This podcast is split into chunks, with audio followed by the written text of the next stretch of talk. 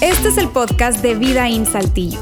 Nos alegra poder acompañarte durante los siguientes minutos con un contenido relevante, útil y práctico.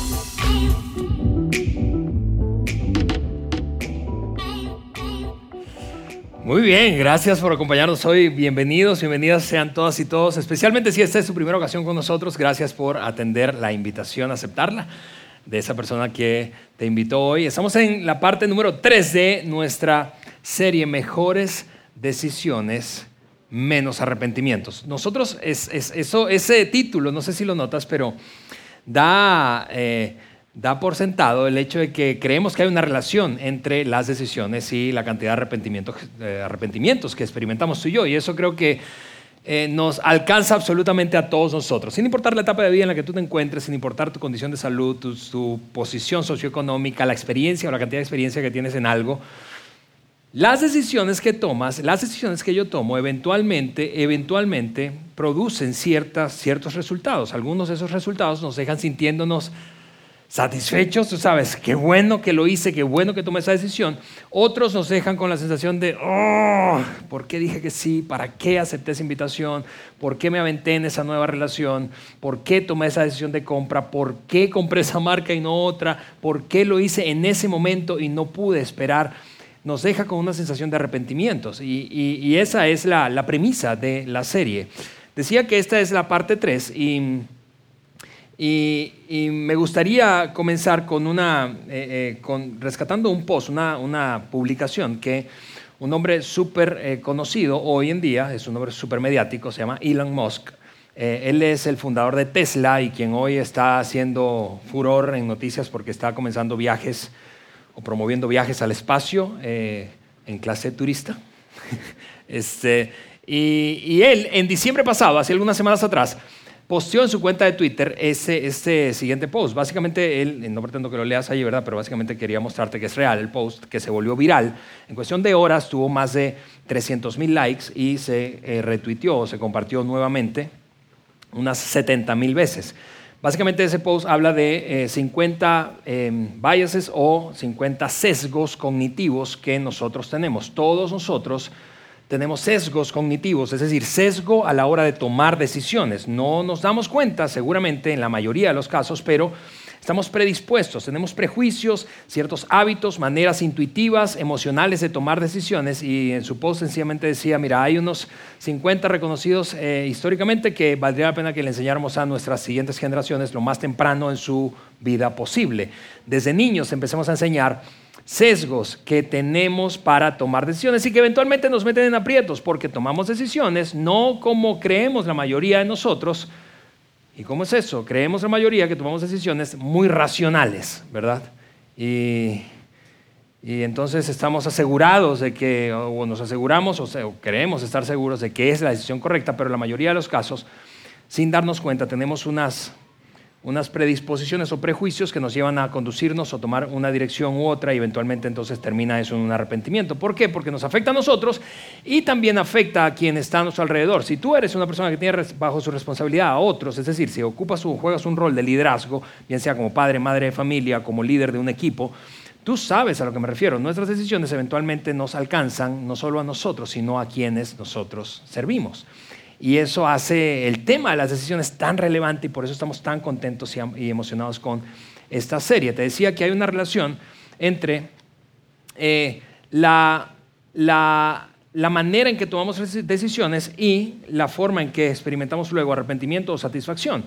Pero no solo esa es la relación existente. La serie no solo trata de explicar por qué tomamos decisiones equivocadas o por qué nos arrepentimos ante ciertas decisiones, sino que trata de darnos herramientas, así ah, como de tipo empujoncitos, codazos, antes de tomar una decisión que sean útiles para tomar la decisión correcta y no arrepentirnos. No solo, insisto, se trata de explicar por qué tomamos decisiones equivocadas o inconvenientes, sino cómo tomar mejores decisiones. Esos empujoncitos en la serie hemos dicho, los hemos planteado a modo de preguntas. Esta serie tiene cinco partes porque queremos entregarte cinco preguntas, una cada domingo, para que te hagas antes de tomar una decisión. Y insisto, esto explora una relación probablemente muy poco reconocida entre las buenas preguntas o la capacidad de hacernos buenas preguntas que tenemos tú y yo y la calidad de las decisiones que tomamos y los arrepentimientos que experimentamos en el futuro o la satisfacción que sentimos luego. Esa relación se ve así. Si tú y yo desarrollamos la capacidad para hacernos buenas preguntas, eso es lo que va a pasar.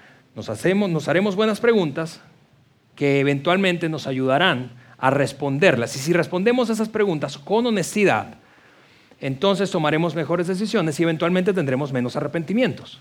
Ese es como el silogismo lógico, esa es la lógica que hay detrás de la serie. Si nos hacemos buenas preguntas y respondemos con honestidad y actuamos en base a esas respuestas, entonces tendremos menos arrepentimientos. Y todos queremos vivir sin arrepentimientos, ¿no es cierto? Es decir, tú no, tú no planeas, frente a una decisión, de, tú no planeas de esa manera, y ni tampoco yo. voy a planear equivocarme para arrepentirme miserablemente dentro de un tiempo. No, no, no hacemos eso. No decimos, me voy a casar para fracasar.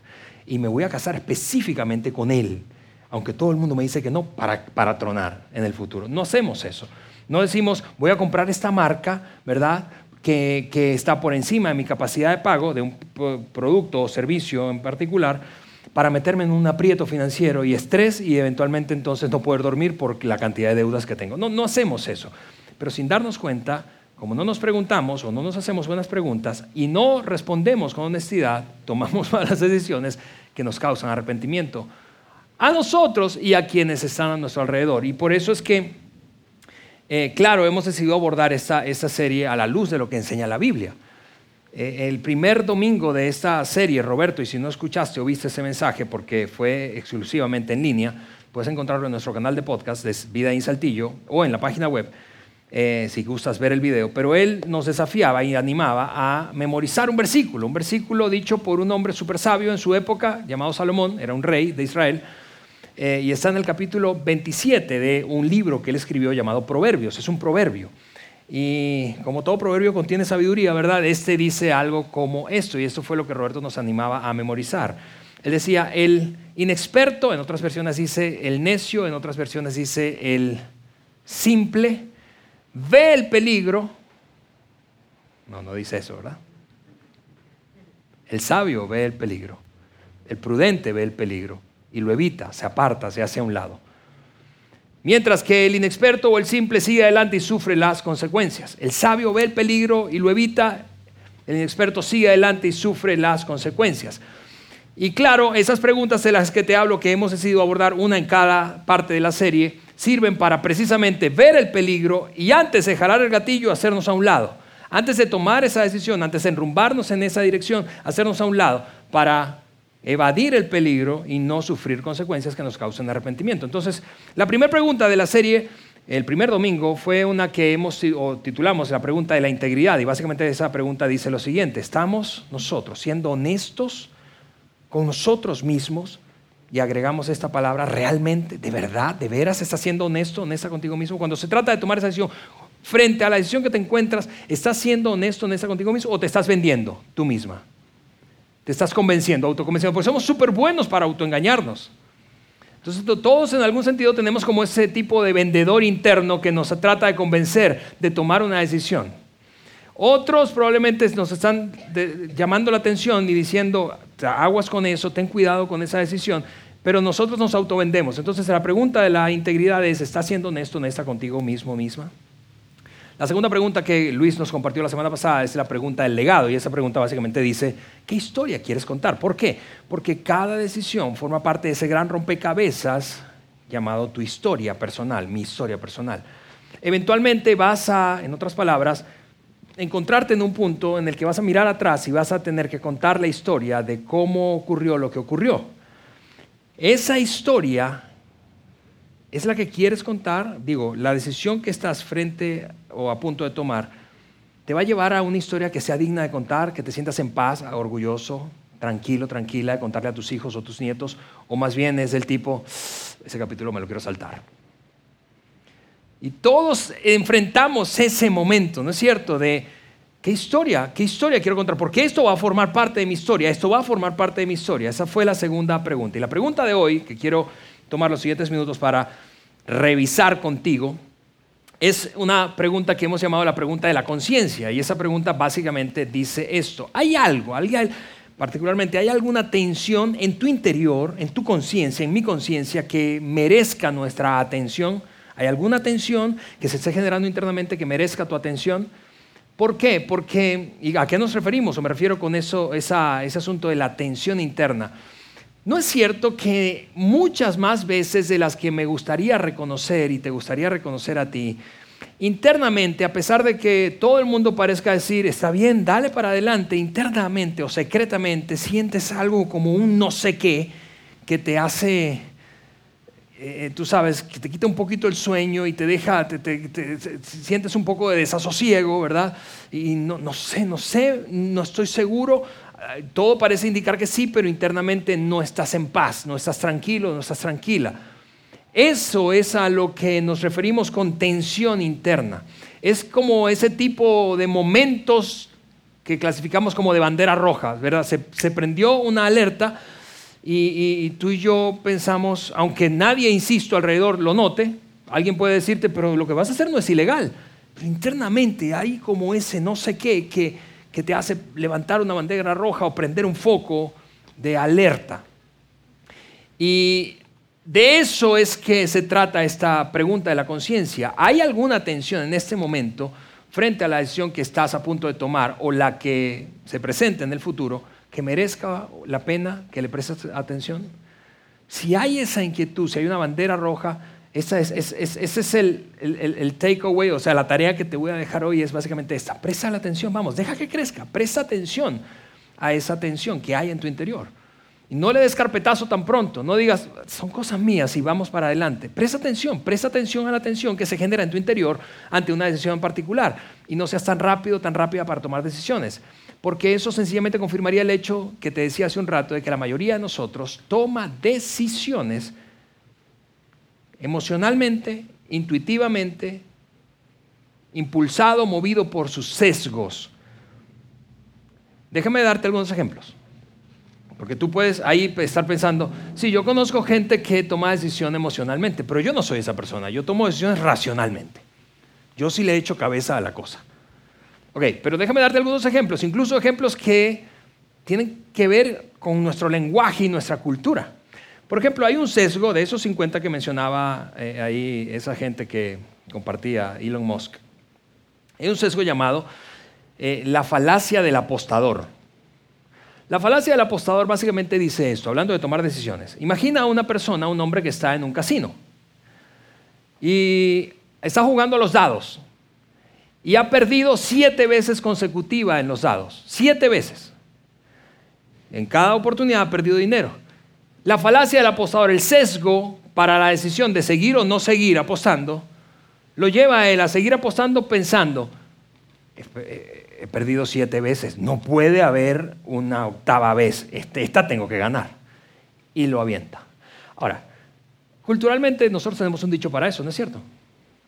A la tercera. Pero, ¿por qué estás tan seguro, tan segura que a la tercera la vencida? Algunos dicen, voy por mi tercer matrimonio, a la tercera vencida. No lo sé. No necesariamente. La falacia del apostador te lleva a creer que no puede haber quinto malo. Los que saben de béisbol saben de lo que hablo. No hay quinto malo.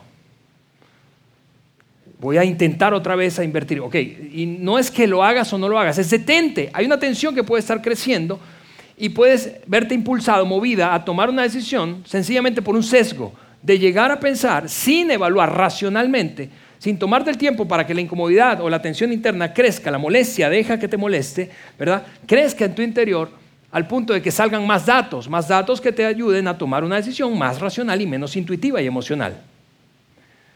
O por ejemplo, piensa en esta otra, eso me pasó esta semana, estábamos Eliana y yo en nuestra cita que tenemos típicamente los jueves y ya estábamos de regreso a casa, mi esposa y yo, eh, y, hablábamos, decidimos poner la radio, no Spotify como típicamente, ¿verdad? Pero la radio. Y sonó una canción de Maná, de cuando yo tenía 20 años quizá, hace 20 años o 25 años. ¿Recuerdas esa canción que dice, yo te quiero, ajá, uh, ah, te deseo, no? Soy mejor predicador que cantante, pero... Eh, el, el punto es que escuché la canción y yo le dije a Eliana, ¿No te pasa que escuchando la música que escuchan nuestros hijos, ahora tenemos dos hijos preadolescentes, que escuchando la música que escuchan los chavos amigos de nuestros hijos, nuestros propios hijos, pensamos, esta música de hoy es terrible, es súper explícita, antivalores, inmoral, etcétera, etcétera, etcétera. No era como la nuestra. ¿Sí? ¿No, no, les pasa eso? Eso, se llama eso, eso es un sesgo que se llama retrospectiva idílica. Pensar que en el pasado la cosa era mejor que en el presente y que el futuro es decadente, o sea, es peor. Pero cuando yo escuché esa canción de Maná, yo dije, esta canción es tan sexosa como la que escuchan los chavos de hoy. Toda la canción habla de, es, un contenido explícito sexual. Pero a veces, por mi sesgo, pienso, el pasado era mejor. Y en ocasiones tomamos decisiones por, impulsados por nuestras añoranzas y anhelos idílicos en el pasado. Es que ojalá fuera como antes ay, es que el porfiriato era tan bueno. Nos hace falta un líder así, ¿no es cierto? O, o qué de ese, mira ese, ese, ese sesgo como se metió en nuestra cultura. Pensamos, mejor malo conocido que. Eso es sesgo de retrospectiva idílica. Eso es por lo cual una mujer abusada física, emocionalmente, golpeada, en, su, relación dice, mm, pégame pero no me dejes. ¿Por qué? Porque mejor es uno malo conocido que uno. Y tomamos decisiones sin darnos cuenta, sencillamente basado en nuestro prejuicio, sesgo o experiencia pasada. O la presión de grupo, o la, o la sensación de que el tiempo se agota.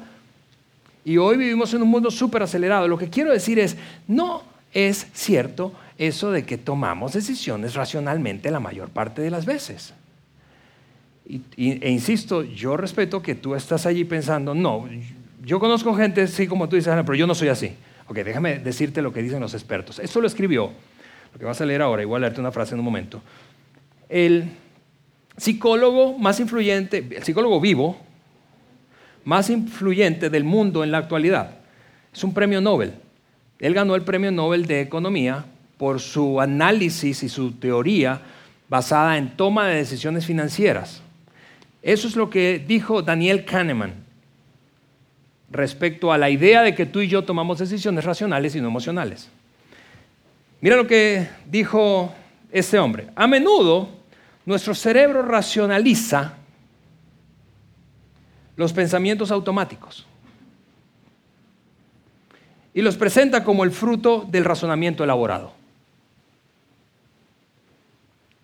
Es decir, creemos que estamos razonando, pero realmente no estamos razonando. Luego él dice, pero son historias que nos inventamos para justificar decisiones que en realidad son el fruto de nuestros prejuicios. Es una forma de engañarnos. Lo dijo el Premio Nobel de Economía. Y si tú quieres aprender un poquito más acerca de sesgos y esa manera intuitiva, rápida, prejuiciosa, emocional de tomar decisiones, quiero recomendarte un librito que recientemente estoy empezando a, revisar, eh, de Daniel Kahneman precisamente, que se llama Pensar o Piensa rápido, piensa despacio. Piensa rápido, piensa despacio. El punto es, amigos, tenemos tú y yo una tendencia, y la tendencia que tenemos es a tomar decisiones intuitivas y, o emocionales, sin detenernos a pensar, aun cuando tengamos una molestia. y mira esto, a veces esa molestia o esa incomodidad no surge espontáneamente, sino que alguien te la genera cuando te lanza una pregunta y te pregunta algo como, ¿y, has revisado el contrato a ver qué dice? Entonces tú estás pensando, si tienes la suficiente confianza, probablemente la relación se tensiona. Pero si no tienes la suficiente confianza, quizá lo que estás pensando es, ¿qué sabes tú de eso? Tú no estás en mis zapatos. Y luego entonces rechazamos la verdad cuando menospreciamos a quien nos trae la verdad. Rechazamos la verdad cuando menospreciamos a quien nos trae la verdad. Se tensiona la relación porque piensas, tú, ¿qué vas a saber si ni siquiera puedes poner en orden tu propia vida? ¿Qué vas a darme consejos tú a mí? Eso es toda nuestra conversación interna, ¿no es cierto? ¿O solo me pasa a mí? La conversación interna es, ¿tú qué vas a saber? Tienes que, tendrías que ser una madre soltera para entender los desafíos que experimenta una madre soltera. Pero alguien te está diciendo, no te metas en otra relación. porque no va a salir bien por esto, por esto, por esto. Te estás haciendo esas preguntas, has considerado esto, no te asocies con esa persona, no inviertas en ese negocio, no compres en este momento. Pero eso genera tensión y como genera tensión, la relación se tensiona y descartamos o rechazamos la verdad porque menospreciamos a quien nos trae esa incomodidad. Las madres son excelentes para eso, ¿no es cierto? Una mamá puede decirle a su hija, mm, no me gusta ese muchacho. Y la hija, ay mamá, tú siempre, tú siempre con lo mismo. ¿Tú quieres que yo me quede para vestir santo acaso?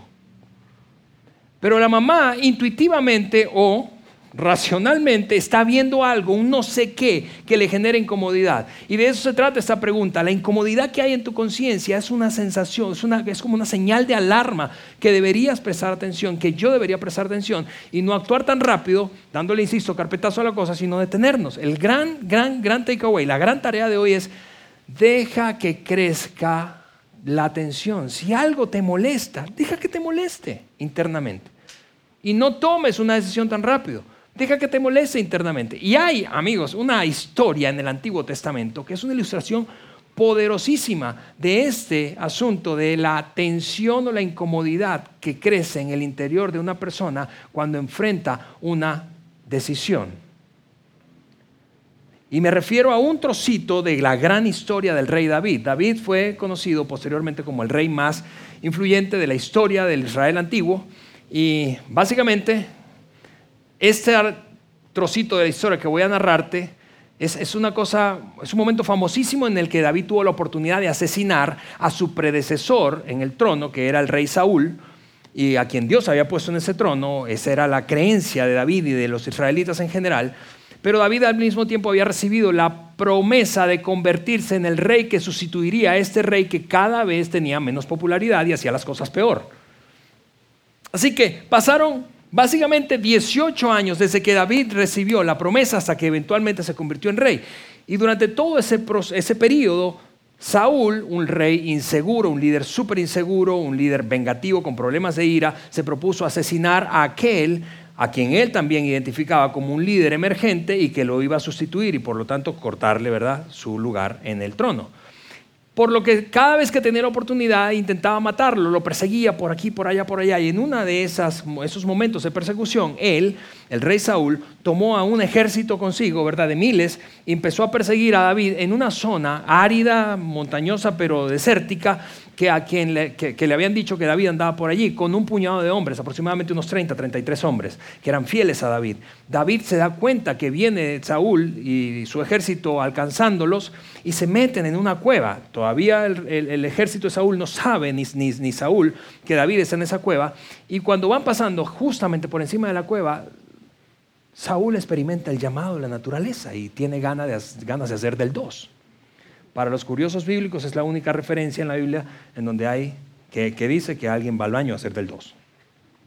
Así que Saúl está ahí, ¿dónde voy, dónde voy, dónde? Y decide meterse a la cueva, donde está oculto David y sus treinta y tantos. Es suficientemente grande como para que quepan todos y suficientemente oscura como para que el rey Saúl no se dé cuenta. Él entra allí y ahora está de espaldas a la oscuridad y de cara a la boca de la cueva, ¿verdad? Se pone en la posición más vulnerable que puede estar un hombre, ¿verdad? Semidesnudo, agachado, sin taza, y está haciendo el dos.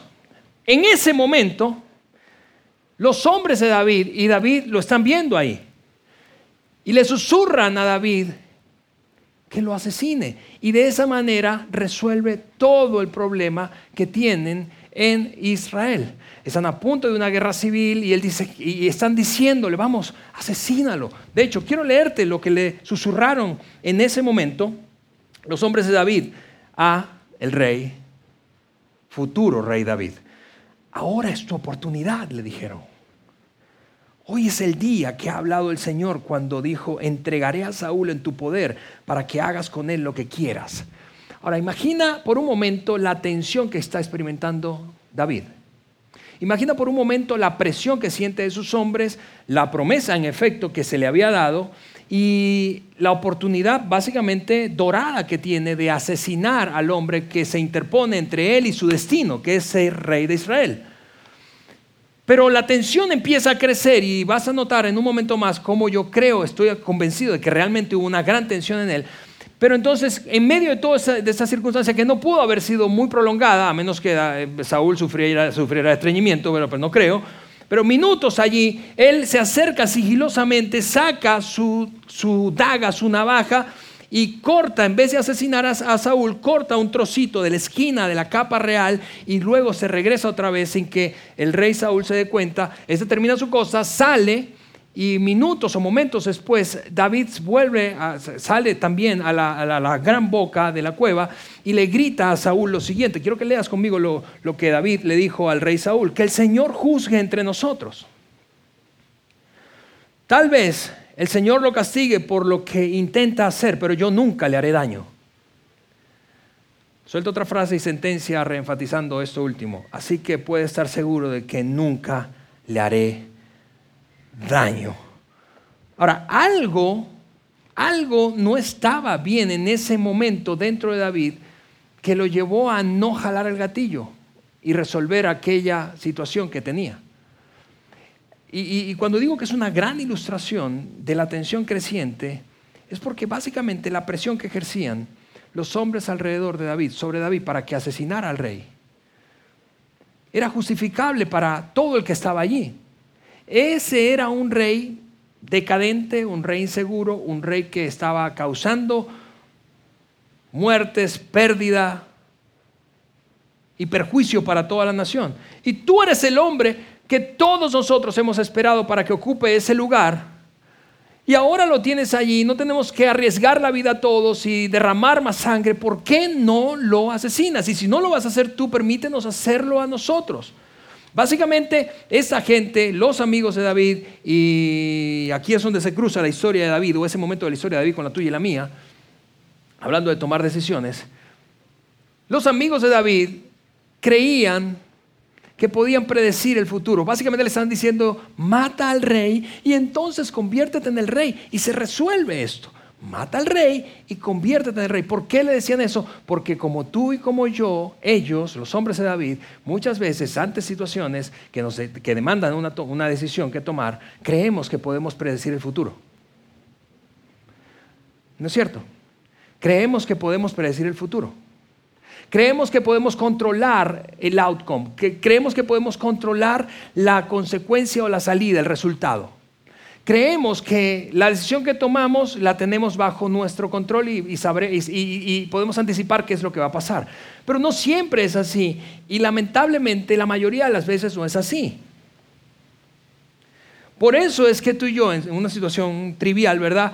Porque creemos que podemos controlar cosas que no podemos controlar en verdad. Por eso es que cuando tú y yo nos paramos frente a un elevador, y le picamos, prende el foquito del, llamado al elevador, ¿verdad? Y no llega, ¿qué haces tú? Le vuelves a picar varias veces, como para, creyendo que dándole más, él va a llegar más rápido. Pero no podemos controlar un montón de cosas. Es por eso que tú y yo estamos en un embotellamiento de tráfico ahí en el periférico de norte a sur o de sur a norte, a la hora que tú sabes, ¿verdad? Y empiezas a tocar el claxon porque tú crees que puedes controlar cosas que no puedes controlar. Crees que tocando el claxon todo el mundo se va a mover más rápido. Creemos que podemos predecir el futuro ante ciertas circunstancias, pero no es así. No es así. Y cuando yo te decía que él experimentó una tensión y es evidente para mí en la historia, en el relato de la historia, que experimentó una tensión creciente, es por esto. Mira lo que regresa a la cueva conmigo y mira lo que, lo que él le dijo a sus hombres cuando le estaban presionando para que asesinara al rey. Él les dijo, que el Señor me libre de hacerle tal cosa a mi Señor el rey. No debo atacar al ungido del Señor porque el Señor mismo lo ha elegido. Entonces David contuvo a sus hombres y no les permitió que mataran a Saúl. No porque él no, no, consideraba que era una oportunidad, claro que era una oportunidad y claro que había presión, pero algo en su interior no le permitió. Esa tensión creciente en su interior la dejó crecer, dejó que le siguiera molestando y molestó tanto su conciencia que evitó cometer un asesinato que siete capítulos más adelante en la narrativa o en la narración del primer libro de Samuel, siete capítulos más adelante, Saúl humillado en esta escena por David, cuando sale y le dice, te pude haber matado, pero no lo hice. Que el Señor juzgue entre nosotros dos. Y si Dios quiere que te haga mal, pero yo no voy a hacerte mal nunca. Él está humillado. Es, es, aun cuando es tan inseguro, un, líder tan, tan pobre, tan pírrico, sabe que, lo, que lo, mejor que puede hacer es dejar a David, en paz y se va. Unos, unos, un tiempo después, te, te, digo, en la narración, siete capítulos más adelante, Saúl está ahora en otra batalla, en este caso contra unos enemigos históricos de Israel, llamados los filisteos. Y estando en esa batalla, un filisteo, un arquero filisteo, avienta, lanza una flecha y la flecha, se abre paso entre el ejército judío, el ejército israelí y penetra en la armadura de el rey Saúl, hiriéndolo de muerte a él y a su hijo. Y estando allí, sabiendo que va a morir, él le pide a un, uno de sus soldados que lo asesine, ese no se atreve a hacerlo, él entonces, no queriendo morir a mano de los filisteos, saca su espada, la, pone, la apoya contra el piso y se, y se quita la vida él mismo. Ahora, ¿por qué te cuento esa parte de la historia? Porque si en la cueva le hubiesen dicho a David, David, no lo mates, dentro de siete capítulos el vato se va a morir.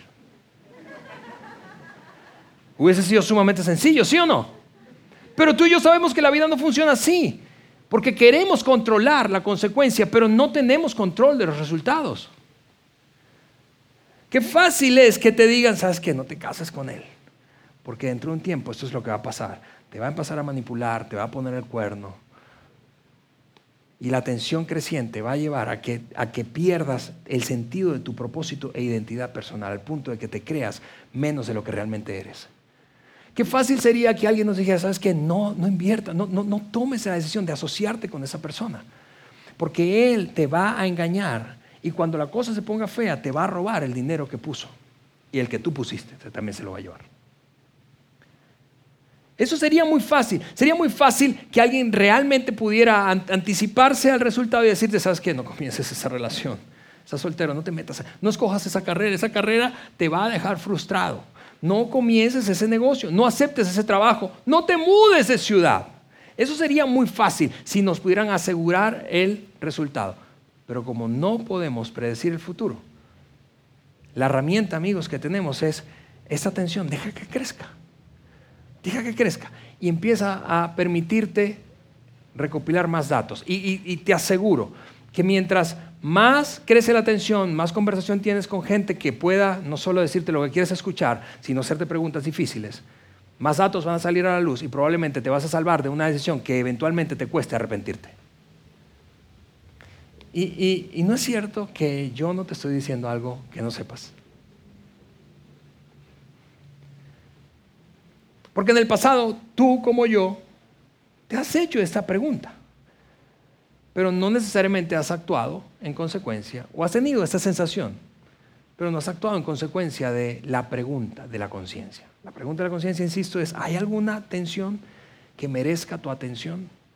alguna tensión en este momento, frente a esa situación, frente a esa decisión que estás a punto de tomar, que merezca que prestes atención, deja que crezca la molestia, deja que crezca. Yo recuerdo hace unos 18 años, eh, yo era el pastor de estudiantes, de jóvenes, de, la iglesia donde en ese momento servía en Venezuela, donde país en el que nací y crecí. Eh, y, un chico de octavo de secundaria o de segundo de secundaria eh, se acercó a mí eh, muy conflictuado. Estábamos hablando de decisiones del carácter, estábamos hablando de honestidad y de integridad. Y, él se acercó a mí muy conflictuado y básicamente para confesarme que había copiado el día anterior a nuestra plática, había copiado un examen de matemáticas. Y entonces lo dejé hablar, él estaba ahí eh, entre llorando, él se llama Christopher. Y entonces, mientras Christopher me contaba eso, eh, pues la, conversación lo, condujo a que él salió de nuestra plática, de nuestra conversación uno a uno, a confesarle a su maestro que había copiado en ese examen y a tenerse a las consecuencias. Pero ya te imaginarás, para este chavo e, eso era una, gran presión, muchísima tensión experimentó. Lo cierto es que yo estaba ansioso por saber el resultado, si se había atrevido primero a atender la conversación y cómo había eh, eh, respondido el maestro. Él pasó una semana y vino a la siguiente reunión de la, de la semana eh, entrante a contarme. Cuando lo veo viene muy contento y me dice, ¿sabes qué? Le conté a mi maestro lo que hice. Él y yo estaba temblando, me decía él. Y, cuando terminé de contarle, entonces mi maestro me dijo, mira, ¿sabes qué?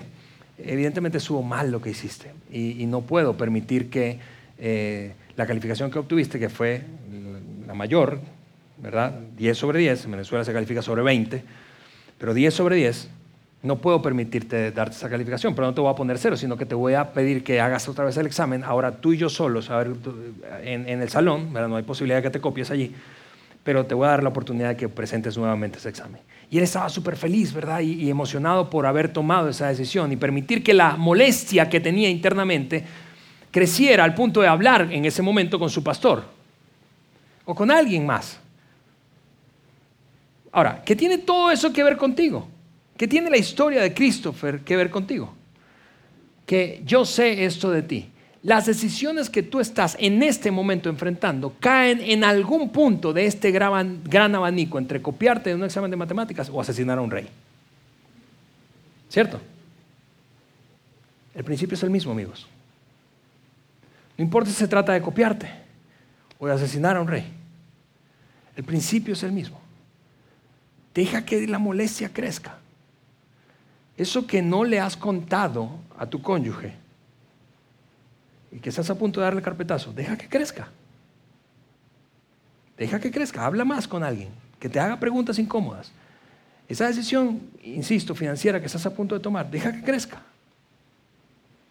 Esa decisión relacional que estás a punto de tomar, deja que crezca. Esa decisión vocacional que estás a punto de tomar, deja que crezca. Deja que crezca. Deja que crezca. ¿Hay alguna tensión que merezca tu atención? Deja que crezca. Y mientras esa molestia crece, si te haces el hábito de permitirle espacio a una molestia en tu interior, no importa si, se produjo espontáneamente o alguien te hizo ver algo que no veías, yo estoy seguro de que vas a tomar mejores decisiones.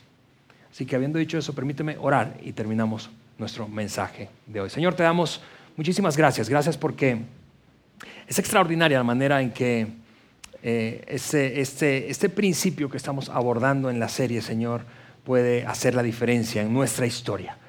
Aprender y habituarnos a hacernos mejores preguntas para vivir con menos arrepentimientos. Ayúdanos, Señor, a tener el valor de permitir que la tensión que se genera en nuestro interior, no importa si por nosotros mismos o porque alguien nos hizo ver algo que no veíamos, crezca. Ayúdanos, Dios, danos el valor de darle espacio a esa molestia permitir que crezca para descubrir cosas que no estamos viendo y eventualmente entonces tomar una mejor decisión. Te pido eso en el nombre de Jesús.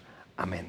Amigos, gracias por acompañarnos hoy. Antes de irnos, quiero recordarles, Alex decía hace un rato que en, justo al lado del elevador están nuestros amigos del equipo de punto de partida. Si tú tienes dudas en la fe, si quieres averiguar de qué se trata el, el ambiente, el espacio, acércate, te va a tomar unos cinco minutos y ellos van a darte claridad respecto a qué se trata punto de partida. Nos vemos en una semana. Bye.